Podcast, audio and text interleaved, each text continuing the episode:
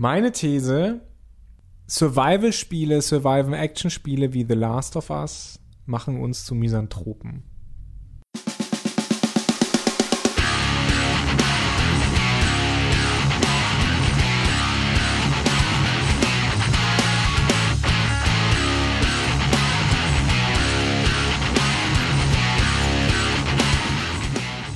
Hallo alle zusammen zu einer neuen Folge von Mehrspieler, Mehrspieler Phase 2, Ma Mehrspieler Mark 2. Alles wird anders, alles Nach wird 250 Folgen endlich Innovation. Also zumindest tun wir so.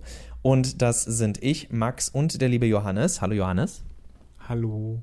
Unseren Podcast hört ihr wie immer bei Robots and Dragons und oder daran geht die Welt zugrunde.de. Unsere Musik ist von Glory of Joanne. Alles ist anders. Warum sagt er es am Anfang?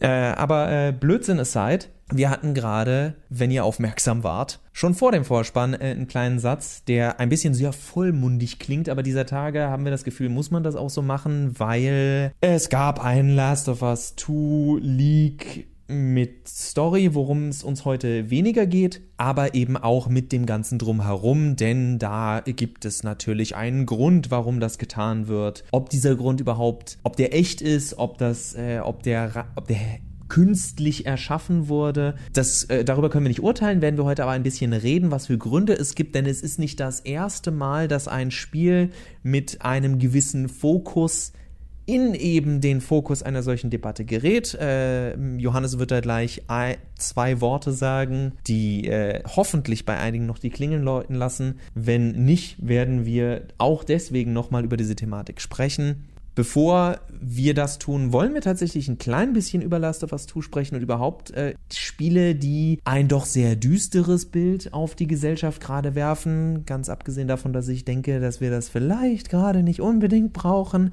aber eben auch, wo da eine gewisse, hm, in unseren Augen vielleicht, Gefahr ist vielleicht ein bisschen groß, aber ähm, ein, ein negatives Potenzial ist. Ja, und zwar äh, geht es, geht es halt um so Survival-Spiele wie The Last of Us. Man muss dazu sagen, also ich kenne nicht die gesamte Story von The Last of Us. Ich weiß, worum es geht. Ich kenne die Geschichte sozusagen, wie sie sich entwickelt. Äh, nicht einzelne Details, aber ich habe ein äh, Playthrough gesehen. Also mir ist das alles schon grundlegend bekannt ich glaube, wir haben uns damals, als der Gameplay-Trailer zu The Last of Us 2 rauskam, haben wir uns schon mal so ein bisschen drüber unterhalten, dass es schon sehr gewaltlastig ist. Also der Fokus auf der Gewaltdarstellung, auf dem Wegmeucheln quasi der, der Gegner und wie sie, wie die Gegner versuchen, äh, Ellie, die Protagonistin, da umzubringen, das ist schon, sagen wir neutral, beeindruckend und hinterlässt so ein bisschen ein mulmiges Gefühl. Und das, das hatten wir auch schon in The Last of Us 1. Gewalt war da immer sehr explizit, was zu einem gewissen realistischen Charme beitrug, mit Sicherheit. Aber dann denke ich an so andere Survival-Spiele wie State of Decay oder verschiedenen Walking Dead-Teile oder Inkarnationen von The Walking Dead. Es ist äh, in der Postapokalypse ist immer auch bei Zombie-Spielen der Mensch des Menschen Wolf. Und wenn wir dann immer und immer wieder diese Botschaft bekommen, dass es Menschen gibt, die schlecht sind, und das sehen wir auch, äh, weil ich es zuletzt gespielt habe, in Far Cry 5 beispielsweise. Ja, dass es da immer Menschen gibt, die irgendwie eine, eine Situation, eine Notsituation für sich ausnutzen und daraus irgendwie Kapital schlagen, sei es materiell, immateriell, ist egal. Das bläut uns nicht ein, bessere Menschen zu sein, sondern viel eher sind, ist die, wenn auch nicht explizite Botschaft dieser Titel, wir müssen uns voreinander in Acht nehmen. Und gerade in heutigen Zeiten, Verzeihung, finde ich das eine sehr, sehr schwierige Botschaft. Dass wir nicht darüber reden müssten, sollten, über das Ganze, ja, aber das ist doch realistisch, wo wir genau bei dem Problem übrigens sind, was Johannes gerade anspricht. Wir gehen schon mit dem Mindset ran. Ja, die meisten Menschen sind doch so. Ich mir denke, selbst wenn es so ist, ist das jetzt wirklich so gesund, so zu denken? Und das finde ich eben auch sehr problematisch. Also bei Walking Dead ist es für mich insbesondere die Serie. Bei den Telltale-Spielen würde ich zumindest noch sagen, ja, da sind auch schwierige Charaktere, aber gerade die erste Staffel, die, die Verbindung der beiden Hauptcharaktere, die hat ja was Urmenschliches, auch dass er sich, Spoiler, ähm, opfert. Also, oder zumindest diese, äh, diese Bereitschaft da ist, sich für Clementine zu opfern was dann aber auch leider oftmals schon der, der, der Weisheit letzter Schluss ist, das Opfern für den anderen. Es gibt kein beide Überleben und versteht mich nicht falsch, ich will nicht, dass jede Geschichte endet mit den Leuten, die in den Sonnenuntergang reiten, aber die Frage ist, und das ist bei zum Beispiel dem Telltale Walking Dead in meinen Augen noch besser, dass solche Spiele zeigen können, okay, die Charaktere sind hier an ein Ende gekommen, an dem sie menschlich wachsen oder gewachsen sind. Wogegen Last of Us damals schon das Problem hatte, äh, dass es unbedingt mit dem Dilemma enden wollte. Joel hätte Ellie sterben lassen sollen, weil sie die vermeintliche Rettung war. Man kann natürlich so auslegen, ja, aber wer sagt, dass sie es wirklich ist? Aber er hat ja Schuldgefühle, er ist nicht dran gewachsen. Er er lebt, er wird mit einer Lüge leben und wir erfahren nicht, ob die Lüge, äh, ob das etwas ist, was er nicht später mal bereuen wird. Was absolut okay ist aus erzählerischer Sicht. Und es geht jetzt auch nicht um dieses eine Spiel, wir nehmen es nur als aktuellen Aufhänger. Die Frage ist, wenn du ganz viele Spiele hast, die im Endeffekt in diesem Dilemma unentschieden bleiben, was für einen Eindruck hinterlässt das bei den Spielern? Okay, das muss halt so sein. Das Leben muss so sein. Am, Im Leben gewinnt niemand am Ende. Das Beste, was du bekommen kannst, ist, dass es halt nicht das Allerschlimmste ist. Und ja, vielleicht werde ich älter, vielleicht bin ich auch einfach immer noch Romantiker. Brauche ich nicht. Brauch, also brauche ich nicht en masse. Also mein Problem ist äh, dabei halt, dass vielfach gesagt wird, äh, es ist okay, wenn du quasi deinen Vorteil nutzt, auch wenn es zum Nachteil von anderen ist, weil die anderen halt nicht stark genug waren. Das ist Sozialdarwinismus, ganz einfach. Das muss nicht körperlich stark genug sein. Das kann moralisch, seelisch, was weiß ich nicht was. Man muss diese harten Entscheidungen halt fällen. Da muss man eben Mumm dafür haben. Das macht, das ist auch ein Männlichkeitsbild, egal ob wir jetzt von weiblichen oder männlichen Protagonisten sprechen, das ist ein Männlichkeitsbild, das, das da auch propagiert wird finde ich halt schwierig. Und was du gerade sagst über diese Bilder, die da reproduziert werden und hergestellt werden, ist auch eben spannend mit diesem Leak, der gekommen ist. Denn der hat in der Form, wie er stattgefunden ist, auch ganz klar das Ziel, zwei Lager herzustellen. Es gibt das Lager von wenn du nicht so denkst, äh, dass äh, Frauen sich lieben können und Männer sich lieben können oder überhaupt äh, Menschen sich einfach lieben können, wie sie wollen, dann bist du ein Faschist und ein Schwulenhasser und ein Lesbenhasser und du bist der Feind der ganzen LG, äh, verdammt, BTQ plus Reihe. Oder halt das andere, ähm, wenn du, äh, wenn du solche Meinungen nicht zulässt, dann ist das Cancel Culture und du versuchst einfach Leute aus deiner Realität rauszudenken und sie mit, ja, in Nichtigkeit zu strafen. Sprich, egal in welchem Lager du bist, du bist der Böse, du bist der Schlechte. Und das ist ein Bild, das gerade in dieser Diskussion in meinen Augen erzeugt wird. Und das erinnert mich halt wieder zurück, wenn, vor allen Dingen, wenn man, wenn man halt betrachtet, es gab so äh, das erste Gerücht, als dieser Leak aufgekommen ist, dass der von jemandem lanciert wurde, der innerhalb von Naughty Dog arbeitet. Später fand dann unter anderem Jason, ich weiß immer noch nicht, wie man ihn ausspricht, Scryer oder Schreier, eins von beiden, der ehemals bei Kotaku, jetzt bei Bloomberg, glaube ich, arbeitet und halt einer der investigativen Journalisten ist im Videospielejournalismus. Der fand halt heraus, nee, wahrscheinlich war das quasi ein Hack gegenüber Naughty Dog und die, diese Info oder dieser Leak kam quasi dann von außen. Aber das nennt man ähm, dann eine Manufactured Controver Controversy, ja, also dass diese, diese Diskussion lanciert wurde, dass dieser Eindruck erweckt wurde. Und das ist für mich wieder eine Erinnerung daran, dass wir vor sechs Jahren quasi den, ich will nicht sagen Super-GAU, aber wir hatten für, für den Videospielejournalismus, wir hatten auch für überhaupt die Videospielindustrie diese, dieses Gamergate-Geschichte, äh, und das sind die zwei Worte, die Max angekündigt hat, die ich sagen werde. Wir hatten diese Gamergate-Geschichte, die auch mit solchen Manufactured Contro Controversies gearbeitet hat, die ähm, auch in zwei Lager teilen wollte. Für die Gamergater gab es letztlich immer nur sie selbst, die auf der richtigen Seite standen und alle anderen waren Social Justice Warrior, was sie irgendwie als Anfeindung verstanden haben, was ich bis heute nicht so wirklich verstehe. Es ist das Gutmensch-Phänomen. Also Gutmensch war auch, ist kein negativer Begriff, er wurde aber negativ konnotiert. Johannes, du unglaublich starke Persönlichkeit mit einer eigenen Meinung, die ich respektiere und deren Wissensstand überdurchschnittlich ist. Okay, ja, danke. Äh, war das jetzt eine Beleidigung? Also über den Wissensstand weiß ich jetzt auch nicht, aber alles andere. Du bist, was ich sage. Ähm, du bist die und ich bin wir. Und ja, und das ist diese, dieser Versuch, diese eine Deutungshoheit zu erlangen. Und ähm, ich finde, diese Deutungshoheit braucht man. Wieder zurück zu, zu Misanthropismus. Man braucht diese Deutungshoheit, um für sich selbst zu rechtfertigen, dass andere, und darum geht es letztlich, weniger wert sind als man selbst. Und Spiele und Geschichten, in denen wir reihenweise Menschen ermorden, äh, als, als Mittel, um einen bestimmten, auch guten Zweck zu erfüllen. Mittlerweile finde ich das gar nicht mehr so einfach hinnehmbar. Wir haben dasselbe ja, haben wir ja auch in äh, The Division, in den ganzen Division-Spielen, wo man ja sogar seine, seine eigenen Leuten in den Rücken fallen kann und so weiter.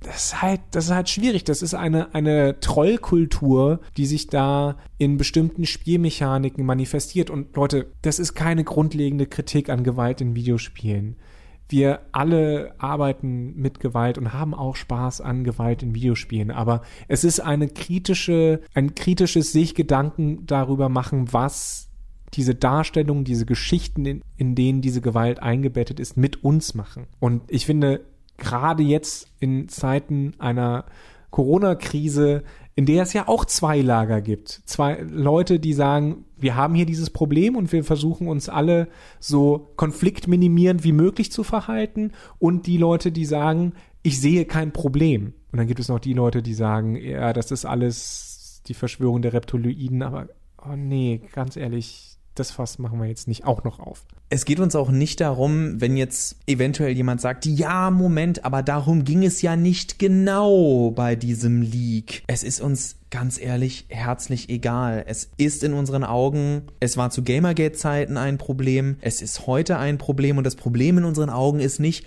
ob die recht haben oder ob die nicht recht haben. Ich bin hier nicht pro Naughty Dog oder gegen irgendjemanden, der sagt, ich finde es nicht richtig, wenn es Cancel Culture gibt. Dafür weiß ich nicht genug über die einzelnen Fälle. Ich kann nur allgemein sagen, was ich sehe, ist Lager, Lager, Lager, Tribalismus. Das ist mein Stamm, das ist dein Stamm, das ist meine Meinung, das ist deine Meinung. Wir haben es hier ganz einfach zu tun damit, dass man Menschen abwertet. Punkt. Dass man andere Menschengruppen abwertet das ist für mich letztlich die Grundlage, wes weswegen die Leute sich auch streiten. Es ist nicht mal irgendwo eine äh, Dekonstruktion des Ganzen, sondern es ist es ist halt, äh, es ist faul. Und mir stellt sich da ehrlich gesagt die Frage, oder meine These, es ist nicht mal eine Frage, es ist einfach eine These, die ich in den Raum werfe.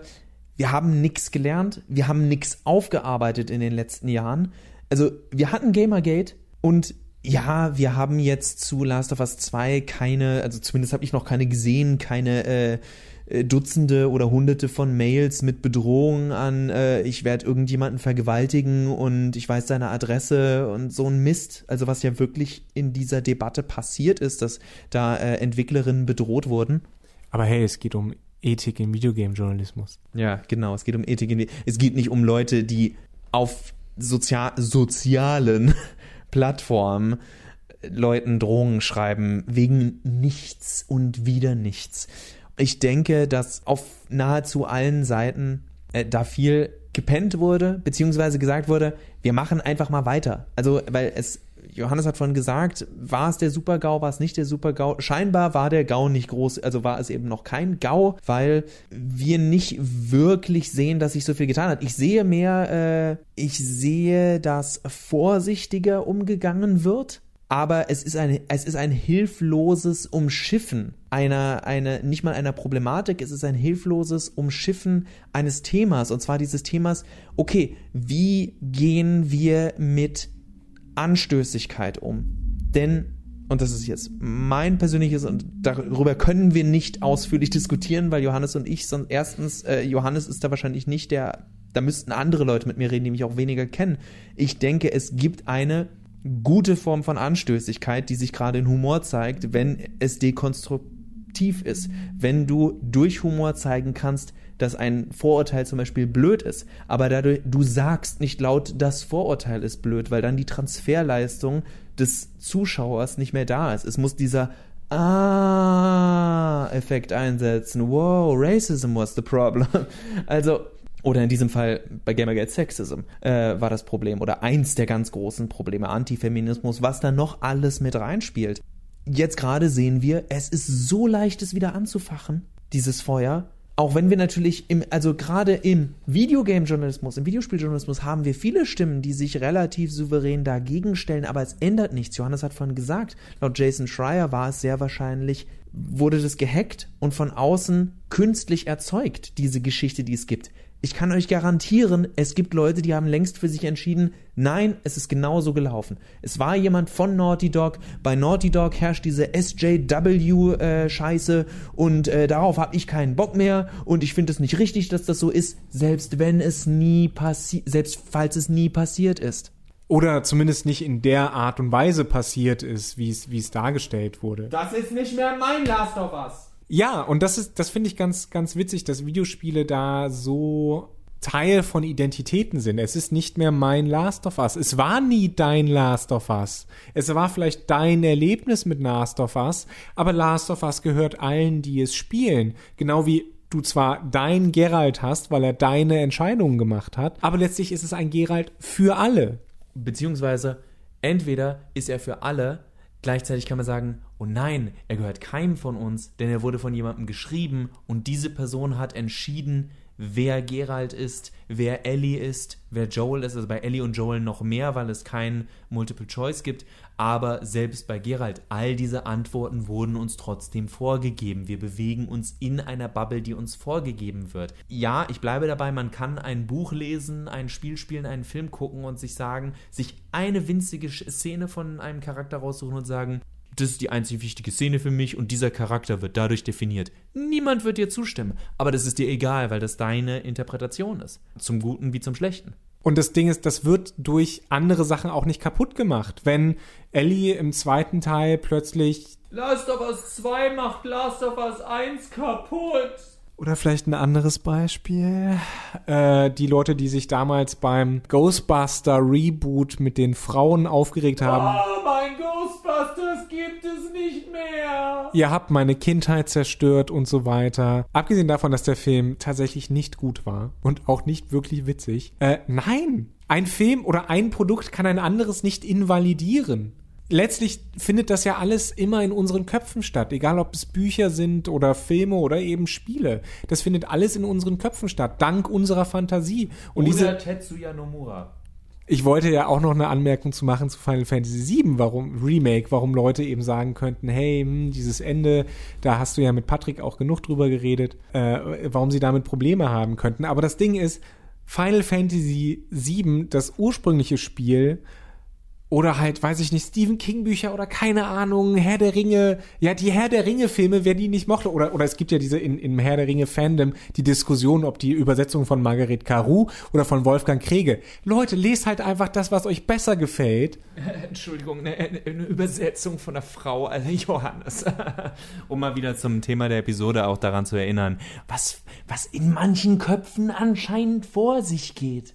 Und dann wiederum muss man natürlich sagen, sagt, sagt der empathische Mensch in mir, naja, vielleicht gibt es einfach eine ganz, ganz große Lehre in diesen Leuten, die sie versuchen, die, die sich da so reinsteigern, die sie versuchen eben mit mit diesem Gatekeeping, mit diesem Fan, weil was anderes ist es nicht. Es ist Gatekeeping, ja. Es ist, ich, das ist meins und ich will nicht, dass irgendjemand was anderes davon hat.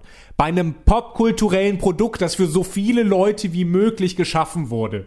Sorry dass sie also versuchen, irgendeine Leere in sich zu füllen. Und das ist eigentlich dann wieder der traurige Aspekt daran, dass diese ganzen Leute, die, die halt ausrasten, die auch bei Gamergate ausgerastet sind, wahrscheinlich irgendwo traurige, will nicht abqualifizieren, also aber Leute sind, die vielleicht sich ein, ein Tick zu viel um ein bestimmtes Thema kümmern, einfach weil, weil ihnen etwas anderes, zum Beispiel Zuneigung, Aufmerksamkeit, Liebe im Leben fehlt. Weil du Probleme hast. Und mehr darf ich nicht, weil sonst bestimmt irgendwie GEMA oder sonst was kommt.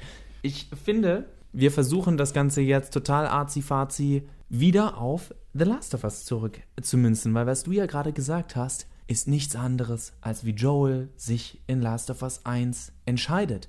Es ist nicht die richtige Entscheidung, Ellie zu retten. Aber wir wollen Ellie retten. Das ist unsere Ellie.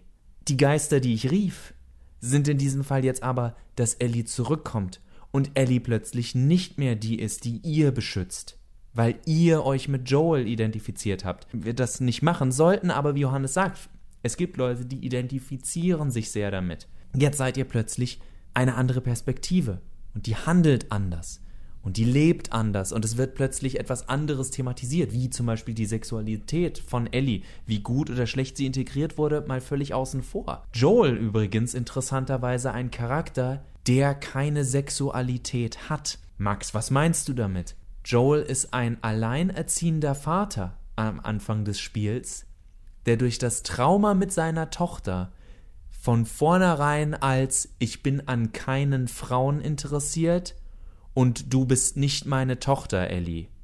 Und sie macht ja, you're not my dad. Also kommt ja auch, ist ja von beiden Seiten dieses, ich bin nicht mit dir verwandt, ich, du bist das Wichtigste in meinem Leben, aber du musst, ich kann nicht nochmal durch diesen Verlust durchgehen. Und diese Verlustangst auf die Spitze getrieben, führt Joel dazu, ein komplettes Krankenhaus niederzuballern. Man rettet, äh, übrigens am Ende sind die Ärzte schon daran und ich glaube, den Chefarzt muss man erschießen, weil er, weil er sonst, er will halt mit dem Messer auf dich losgehen, weil er sagt, nein, wir müssen sie operieren, wir müssen sie töten, um dieses Virus irgendwie bekämpfen zu können und den musst du erschießen. Dann stehen da noch eine Ärzte und ein Typ, der einfach nur zusammen sagt, äh, ich habe sie alle erschossen. Weil das ist Joel in meinen Augen gewesen. Für andere wird er anders gewesen sein. Ich denke mir, steht zu den Entscheidungen, die getroffen werden. Und ich fände es total lustig, also oder komisch, merkwürdig, wenn Last of Us 2 im Endeffekt genau das ist. Auch wenn es ungewollt ist, dass es eine Metapher für dieses ganze Gegeneinander ist, weil das ist bisher alles, was ich in Last of Us 2 Trailern gesehen habe. Es gibt Gruppen, die sich einfach alle gegenseitig töten. Es ist auch mit dem neuesten Trailer, der heute rausgekommen ist, weiterhin nicht nachvollziehbar, warum sich alle umbringen, was das Ziel ist. Gibt es ein Ziel? Gibt es ein, ein Erfolg, auf den zu, hingearbeitet wird? Oder ist es nichts anderes als, diese Person muss sterben? Wenn das die Botschaft von Last of Us 2 am Ende wäre, wäre es tatsächlich der perfekte Spiegel für die Debatte, die wir gerade wieder führen, um ich mag nicht, was sie mit der Story machen, ich mag nicht, dass sie die Sexualität äh, da reinführen, ich mag nicht, dass mir jemand bei meiner Arbeit vorgibt, wie ich zu denken habt. Willkommen im Arbeitsleben. Ich mag nicht, ich mag nicht, ich mag nicht und weil ich nicht mag, muss es irgendjemanden geben, der mag. Und der hat Schuld. Du hast ja gesagt, diese, dieser Mensch muss sterben. Und warum muss er sterben, wird nicht beantwortet. Aber ich kann es dir sagen, warum er sterben muss weil er es einfach verdient hat, weil Menschen schlecht sind. Und das ist nichts anderes als Misanthropismus. Der Mensch ist schlecht. Und wir haben alle eigentlich, wir sind alle Sünder, wir haben alle nichts Gutes verdient, wir haben alle Scheiße gebaut, wir haben alle verdient zu sterben, aber besser der stirbt früher als ich. Und das ist halt schwierig. Schwierig, wenn man eine Gesellschaft zusammenhalten will. Bitte, bitte, bitte, Naughty Dog, überrasch uns.